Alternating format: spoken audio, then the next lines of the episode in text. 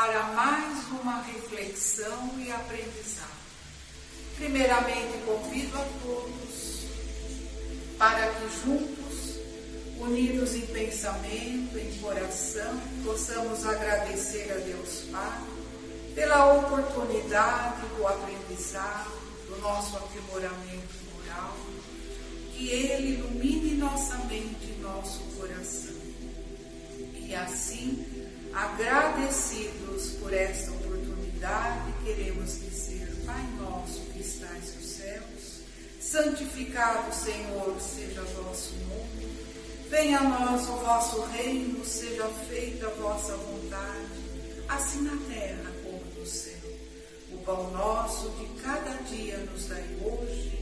Perdoai, ó Pai, as nossas ofensas, assim como devemos perdoar a quem nos tem ofendido, e não nos deixeis cair em tentação, mas livrai-nos de todo mal. E assim seja, graças a Deus. O tema de reflexão desta noite vai nos falar sobre a importância da prudência. Nós estamos praticamente no início de mais um ano no calendário terrestre e temos novas expectativas, planejamentos, projetos, propostas. Mas faço a pergunta: quais são as minhas propostas, as minhas escolhas diante da vida? Quantas e quantas vezes lemos, ouvimos da necessidade, da importância da reforma íntima, da nossa renovação moral, seja nos pensamentos, palavras, atitudes, mas para buscar tudo isso, essa melhora, principalmente nos dias de hoje, tudo isso exige maior conscientização exige de nós boa vontade,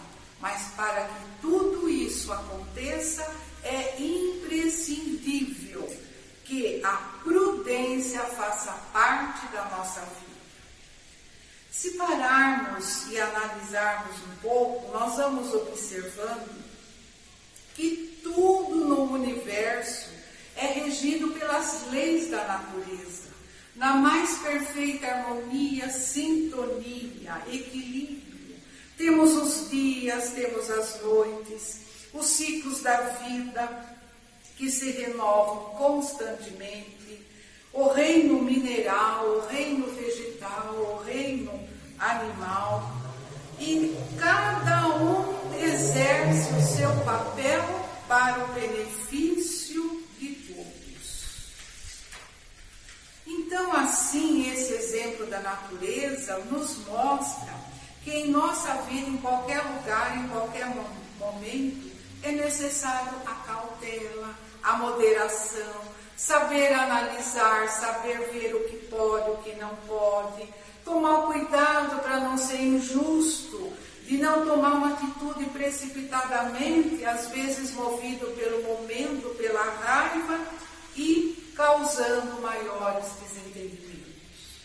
O poder de analisar, de decisão é muito importante.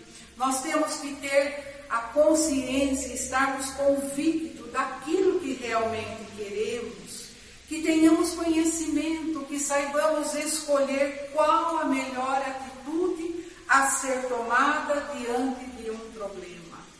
O que pode ser feito para sanar contornar as dificuldades. Nos momentos que nos sentimos indecisos, inseguros, é mais aí importante o uso da razão, do bom senso. Por quê? Como nos fala aqui essa mensagem de Emmanuel. Não é possível aprender o bem e ao mesmo tempo querer cultivar o mal. Não é possível usufruir de boa saúde e ao mesmo tempo se deixar levar pelos abusos, exageros, estando ainda com o organismo debilitado. Não se pode ser caridoso e ao mesmo tempo explorar o seu irmão. No Evangelho de Lucas nos fala: não se serve bem a dois senhores ao mesmo tempo. Então nós temos que ter esse entendimento que não é possível evoluir moralmente e espiritualmente se não houver o desprendimento das ambições mundanas. Então é preciso analisar, decidir, agir e não deixar ficar na indecisão, com atitudes medrosas, duvidosas e ainda poderá cair no desequilíbrio.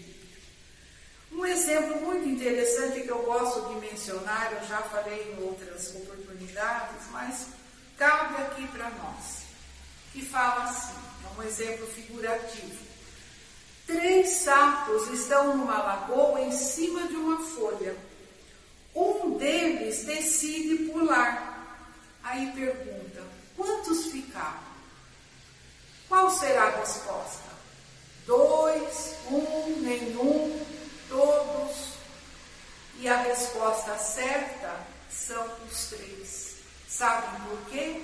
Porque aquele que decidiu que ia pular, não pulou. Então, esse exemplo nos mostra que não adianta você saber, decidir e na hora de pôr em prática você não coloca. Então, é aí que tem que entrar a nossa vigilância, a cautela, temos que ser prudentes. Emmanuel ainda aqui nos fala, muitas vezes o desânimo é como um tóxico destruidor, a indiferença é como um anestésico que vai nos isolando do mundo.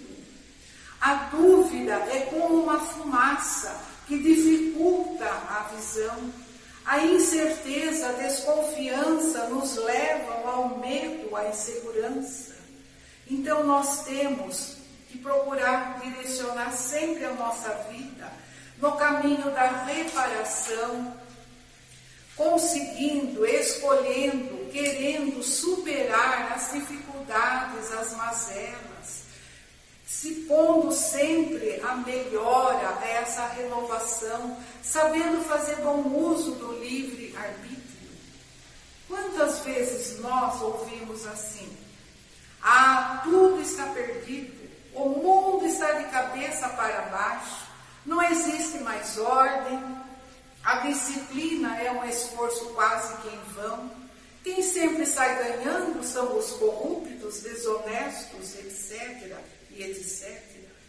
Mas, mesmo diante do caos aparente, da desagregação, que vai desvalorizando os valores otimistas, a construção do bem também acontece. Ela se faz presente. Mas, infelizmente, a mídia, os meios de comunicação só exploram, só divulgam os pontos negativos tragédias, violência, catástrofes e deixam de divulgar os pontos positivos. Porque quantos e quantos trabalhos que são realizados em benefício da humanidade, mas que nem sequer são citados. Então, achar que não tem mais jeito, que a vida é assim, é um grande engano. Por quê? Porque os homens que são extremamente materialistas, frios, impiedosos, calculistas, imprudentes, não perceberam ainda que eles são as próprias vítimas das suas crueldades. Continuando as palavras aqui de Emmanuel, o mentiroso o usurpador, ele está enganando a si próprio. O tirano é quem mais se prejudica. O avarento é vítima de loucura pessoal.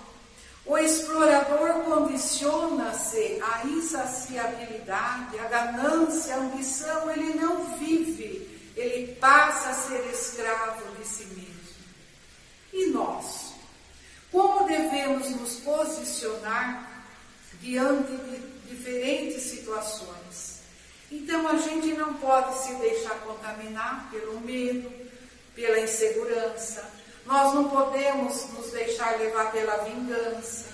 Não podemos perder a paciência com aquelas pessoas incompreensíveis.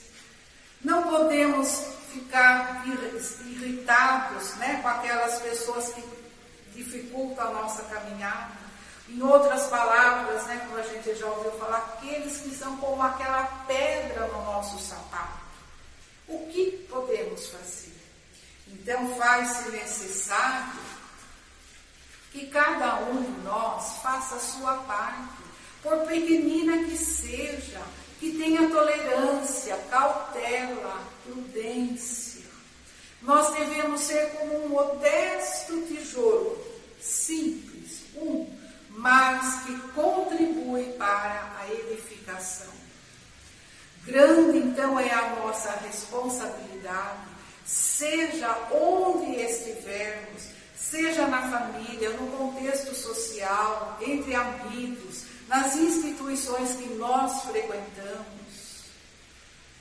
Aí vem a doutrina espírita, que vem nos esclarecer, vem nos alertar, que nos convida constantemente para a reflexão das nossas atitudes, do nosso comportamento, que devemos sempre agir com cautela, com prudência, sabendo retirar de cada momento, situação, o que é bom, o que é útil e eliminar aquilo que não nos serve.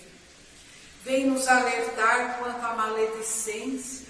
Não devemos tecer comentários maldosos, não sermos negligentes, negando auxílio, atenção àqueles que ainda tanto necessitam.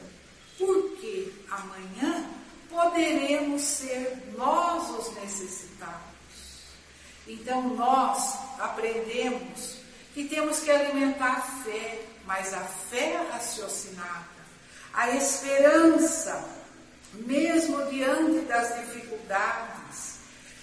Nós temos que ter a certeza de que a vida segue, a vida continua e exige de cada um de nós ação Sempre é tempo de recomeçar.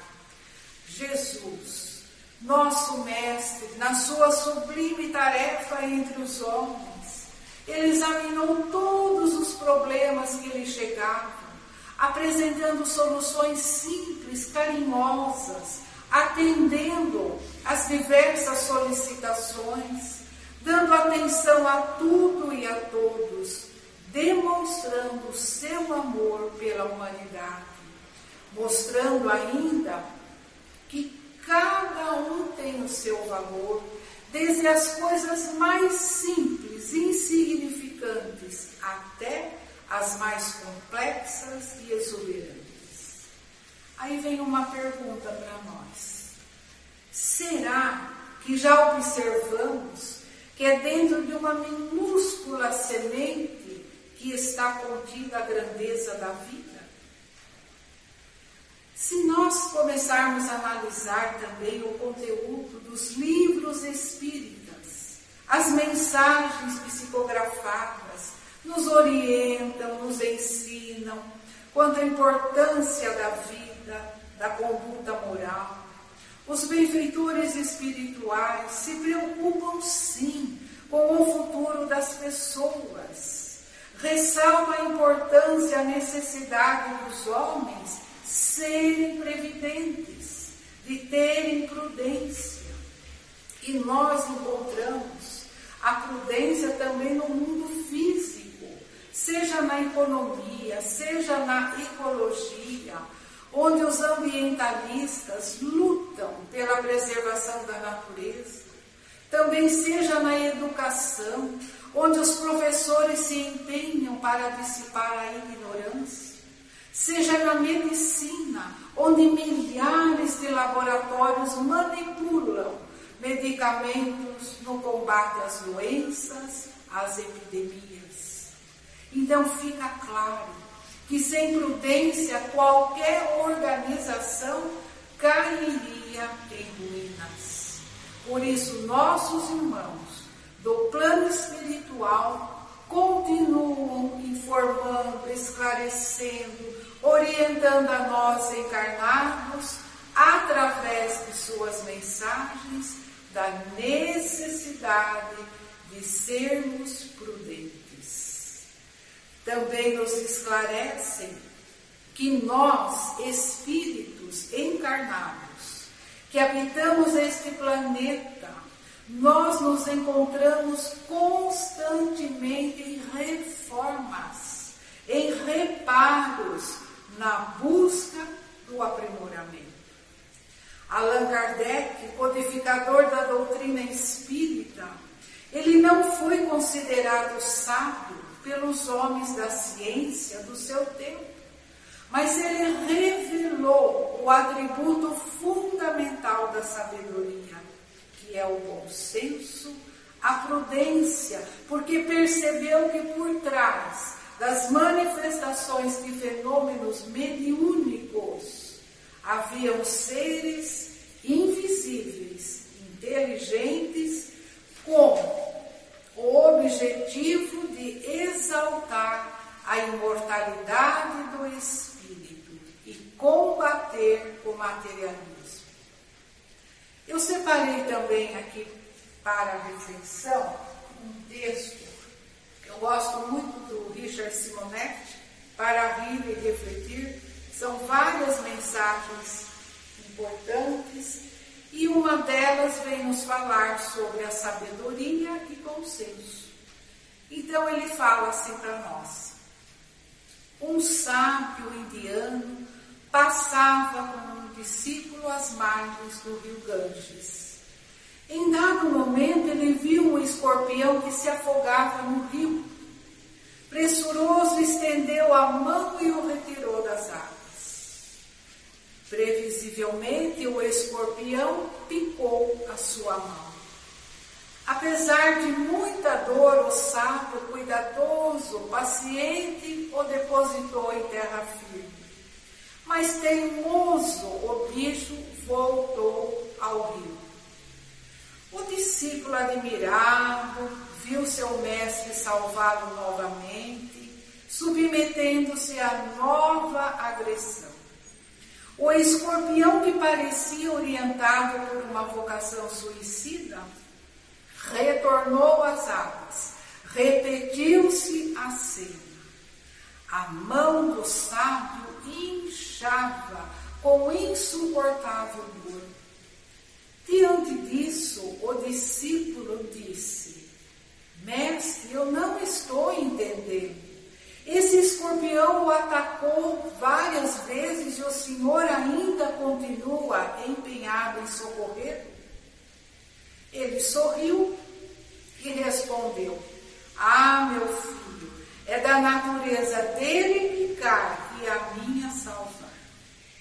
Mas aí entra uma pergunta: será que esse mestre era realmente um grande sábio? Não porque faltou-lhe um componente essencial à sabedoria, o bom senso, a capacidade de avaliar a situação e de procurar fazer o melhor. Faltou-lhe exatamente a prudência. Por quê? Ele poderia simplesmente apanhar uma vareta, recolher o escorpião e o deixar bem longe do rio. Seria muito mais fácil e prudente. Aí ele encerra esse texto. E o que isso nos ensina? Quantas vezes na nossa vida a gente toma atitude sem pensar, de qualquer jeito, de, né, de imediato, e temos consequências desagradáveis. Então ela reforça essa história que tem que analisar, ver, avaliar o que é que pode ser feito da melhor maneira. Porque ele que se julgava tão sábio não soube aplicar na hora com prudência.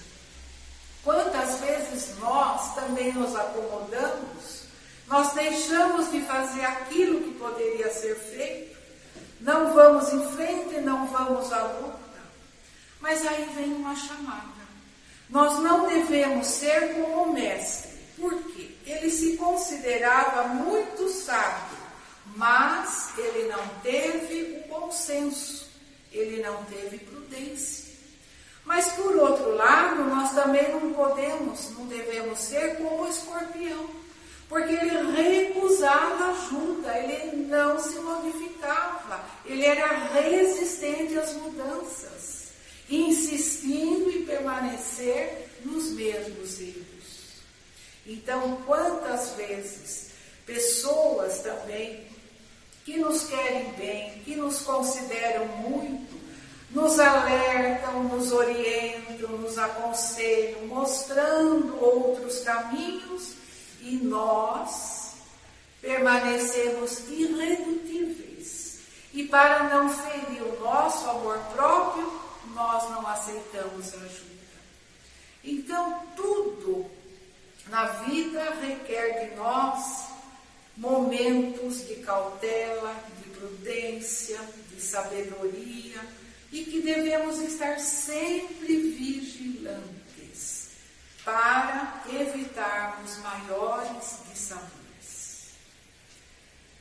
Eu separei para nós ainda da revista espírita O Reformador, que eu achei muito interessante, como nós falamos, né, do início de ano, de balanço. Então, esse aqui fala balanço espiritual. Então diz assim para nós: é muito comum no final um ano ou no início do ano seguinte que as organizações humanas façam uma retrospectiva das metas e realizações alcançadas. Análises, críticas, sucesso, fracasso, providência, planejamento, visando o melhor, então nós podemos dizer que isso é um balanço material. Mas igualmente é necessário também um balanço, uma retrospectiva no campo pessoal das nossas conquistas, incluindo então o balanço espiritual. Se temos a compreensão de que a vida na matéria é apenas uma etapa de aprendizado, de oportunidade para aprender e realizar o bem, desse modo podemos começar nos perguntando sobre a presença de Deus em nossas vidas. Com que frequência ao longo de um ano nos conectamos com o Pai Celestial através das orações? Buscamos o Criador só para pedir? Lembramos-nos a propósito de lhe agradecer pelas benesses recebidas, como o teto que nos abriga, a saúde, o alimento, o banho, a cama limpa, a família que nos acolhe, os amigos, etc. E muitas vezes nem sequer agradecemos pelo privilégio de termos acesso a tudo isso? Como que a ideia do bem funciona em nossas vidas? Será que nossas atitudes, pensamentos, vibrações estão voltados para essa direção? A benevolência, a compreensão, a paciência, a prudência se fizeram presentes em nossa vida ao longo de mais um ano? Fomos justos, coerentes, generosos, indulgentes para com aqueles que fazem parte do nosso convívio? Respeitamos as leis divinas e as humanas? Fomos íntegros no nosso comportamento? Como nós utilizamos o nosso tempo? Cultivamos o bom relacionamento no lar, no trabalho? nas instituições onde frequentamos? Como nós lidamos com os nossos desafetos? Como nós encaramos as nossas provas pessoais diante de dor, sofrimento, aflição? Aceitamos com resignação o que nos cabe enfrentar ou nos revoltamos contra Deus, acusando-o de insensibilidade? O que fazemos diante das carências sociais, materiais da humanidade? Não nos esqueçamos de que a doação de recursos é louvável, mas não é tudo, porque os gestos podem valer muito mais. Ligar para um parente, um amigo, um conhecido que está passando por dificuldades, fazer uma visita a quem está necessitado, levando apoio, conforto, esperança. Assim, ao responder a essas indagações, poderemos avaliar nossa situação, porque o balanço espiritual nos permitirá melhor nos conhecermos, detectando fraquezas e o que podemos fazer para melhorar, mas sempre agindo com a prudência. Então, queridos companheiros, neste momento convido a todos, a todos encarnados, desencarnados, nossos benfeitores amigos que também aqui se fazem presentes, para juntos agradecermos a Deus Pai pelo dom da vida, pela oportunidade do conhecimento, do aprendizado. Que a reflexão desta noite nos auxilie em cada momento da nossa vida, temos a capacidade, a cautela de agirmos com prudência, fazendo o que for necessário, o que estiver ao nosso alcance. E assim, que essas vibrações amorosas, fraternas possam chegar a todos os lares a todos nossos irmãos que se encontram em asilos, orfanatos, aqueles que se encontram no leito de dor, que possam receber o amparo material espiritual, que os benefícios, que as energias possam envolver a todos neste momento. E assim, agradecidos por mais esta oportunidade de estarmos reunidos com a finalidade do aprendizado. Nós vamos nos despedindo com a oração que o Mestre Jesus nos ensinou. Pai nosso que estais nos céus, santificado, Senhor, seja o vosso nome. Venha a nós o vosso reino, seja feita a vossa vontade, assim na terra pão nosso de cada dia nos dai hoje. Perdoai as nossas ofensas, assim como devemos perdoar a quem nos tem ofendido, e não nos deixeis cair mas livrai-nos de todo mal. Que assim seja, graças.